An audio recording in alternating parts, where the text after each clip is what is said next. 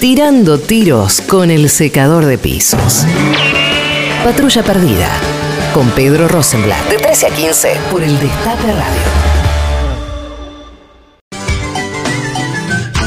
13.35 vamos a repasar algunas perlitas que nos dejó la televisión. Campaña bonaerense.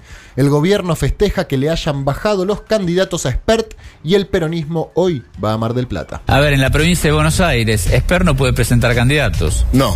La justicia, ¿eh? no, esto no hizo nada el gobierno, pero lo cierto es que la justicia le sacó todos los candidatos de la provincia de Buenos Aires a Expert. Obviamente que en el gobierno se están frotando las manos. claro, porque votos que Expert le no iba a sacar gobierno. una buena cantidad de votos, claro. Te beneficia María Eugenia Vidal, no Macri, ¿no? Se beneficia básicamente María Eugenia Vidal, bueno, pero todo suma. Sí, sí. Y María Eugenia Vidal corre el riesgo de perder la provincia con Kichilov en octubre. Ahí se gana o se pierde por un voto. Exactamente, bueno. Eh, hoy van a estar en Mar del Plata, Kichilov con eh, Cristina Con Kirchner. Cristina. Cristina lo lleva a Kichilov para hacer campaña, obviamente. Muy bien, eh, Cristina lo lleva para hacer campaña, no sé, no se entiende si Cristina está guardada y la esconden como dijo la reta o si de repente lo agarra Kisilov del forro del culo y lo lleva a hacer campaña, no está del todo claro. no, ¿no? no, no queda No. claro. Lo que queda claro es que el gobierno está haciendo todo lo posible para bajar a Expert. Sí, eh, Y esta vez en la provincia de Buenos Aires. Es un fallo de un juez, eh, pero como decían ahí en, en TN, no es que es un juez y no es el gobierno. Es el juez eh, Adolfo Gavino Ciulu, que tiene en sus manos eh, varias de las causas que han beneficiado a la, gobernadora Vidal, cercano al oficialismo, cercano a Cabral e Irursun, una especie de, bueno, de espada macrista en, la justicia, fue, entre otras cosas, quien uno de los primeros en, en frenar la reforma judicial del kirchnerismo y en autorizar los tarifazos del macrismo, el juez que benefició a Vidal con los aportantes truchos y demás. Bueno, Ah, no es un juez. ese, claro. que- No, aparte que eh, realmente vamos a ponerle ingenuidad, por no decir que hay eh, mala leche. Decir que como es un juez el gobierno no, ti- no tiene nada que ver, ¿no? Como si el gobierno nunca se hubiera entrometido en las decisiones de los magistrados. Eh, ¿Y se lo van a bajar experto o no? A Expert no, pero sí a su candidato en la provincia de Buenos Aires. Hay una apelación, ahora bueno, hay que ver, pero tiene que recurrir a la justicia para poder presentar su, su candidato. Habló en estas horas Expert y él concretamente denuncia que Macri y Vidal Lo quieren haciendo- bajar. Lo, lo quieren proscribir.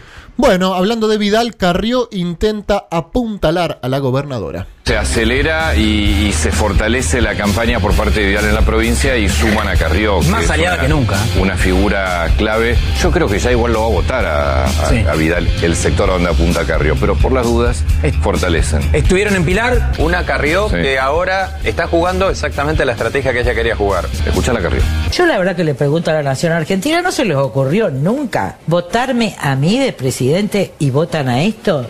Igual Carrió tiene memoria parcial también, ¿no? Eh, la verdad que coincido con Laje en esto de que quizás no sea Carrió la persona más indicada para salir a buscar indecisos, ¿no? Es una mujer que le habla al núcleo duro de votantes de Cambiemos. Sí, ¿a quién tiene Cambiemos que salga a buscar indecisos también, no? Sí.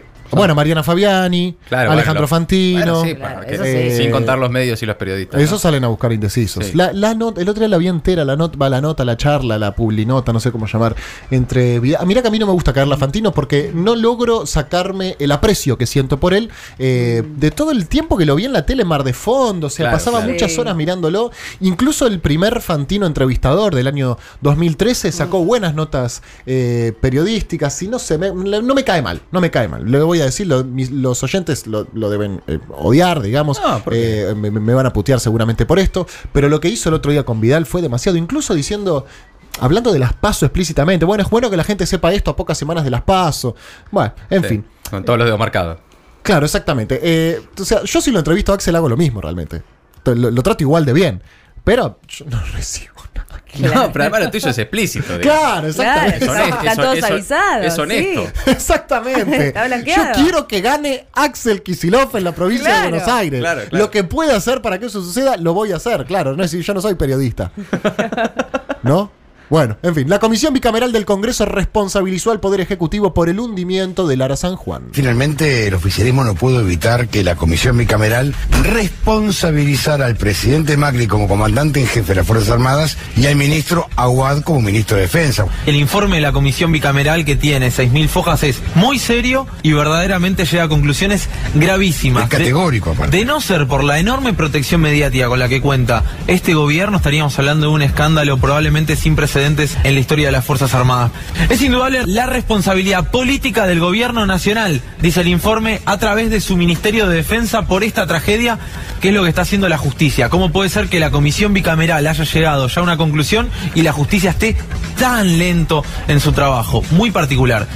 La verdad que el único motivo por el cual Oscar Aguad eh, no es desplazado del gobierno debe ser porque falta poco para que termine el mandato y no quieren hacer un cambio de gabinete en este momento. Porque a Aguad no solamente se le, le corresponde la responsabilidad política del hundimiento de, de la San Juan, yo no estoy diciendo que el, el submarino se hundió por Aguad, pero alguien tiene que pagar el costo político de esto y por supuesto que le corresponde a él y también del quilombo del correo, ¿no es cierto? Cuando correo, fue sí. ministro de, de Telecomunicaciones. Sí, Eh, exacto. En ambas. Sí, sí. Pero en este caso, digamos, hay una comisión, eh, diputados, senadores de todos los partidos que investigó.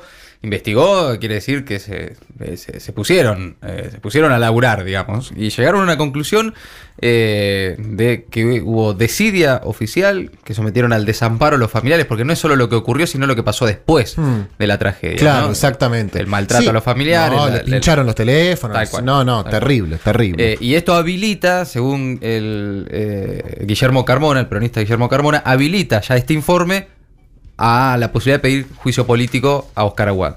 ¿No? Con este informe puede sentarse y decir, miren, por esto que nosotros acá hemos, Bien. hemos realizado, vamos a pedir el juicio político. Muy bien, en Animales Sueltos se preguntan por qué con una economía tan mala el gobierno puede ser reelecto. Prácticamente si vos escuchás todo lo que prometieron, no acertás una, ¿viste? Cuando vos tirás 10 tiros al arco y todos van afuera. Bueno, esto es lo que pasó con la economía. ¿No te parece que, al revés de lo que ha pasado en otras historias, en esta oportunidad la economía obviamente es importante, marca un poco el paso, Sí. pero si nos guiáramos por la historia reciente, Sí. por lo menos en democracia, un gobierno con la gestión económica que tuvo el de Mauricio Macri no tendría chance de ser reelecto. Es cierto, ahí sí. No tendría Estuvo- chance. Sí, en marzo ya estaba terminado. ¿Pero qué cambió, Bebo, desde marzo? En marzo y abril se terminaron los brotes verdes de enero y febrero. ¿Por qué?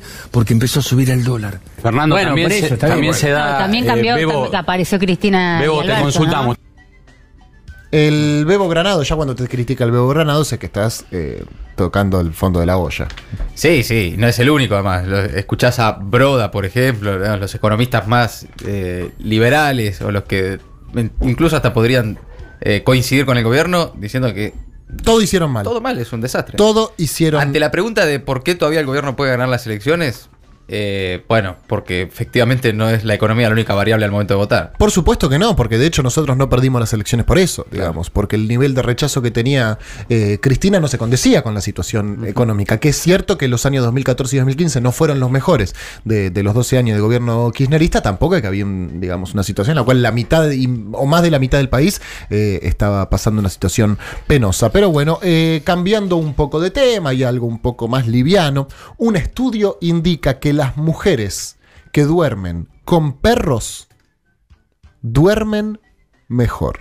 Las mujeres duermen mejor con su perro que con su pareja, seguro en estudio. No, esto es una barbaridad. Hay que permitir al perro dormir en la cama. Cota no debe subirse a la cama bajo ningún punto de vista. bajo ningún punto de vista. Gracias, Franco. No, Bueno. mira, esto es un estudio estadounidense y resultó que más de la mitad de las mujeres encuestadas, un 55%, comparten su cama con uno o más perros.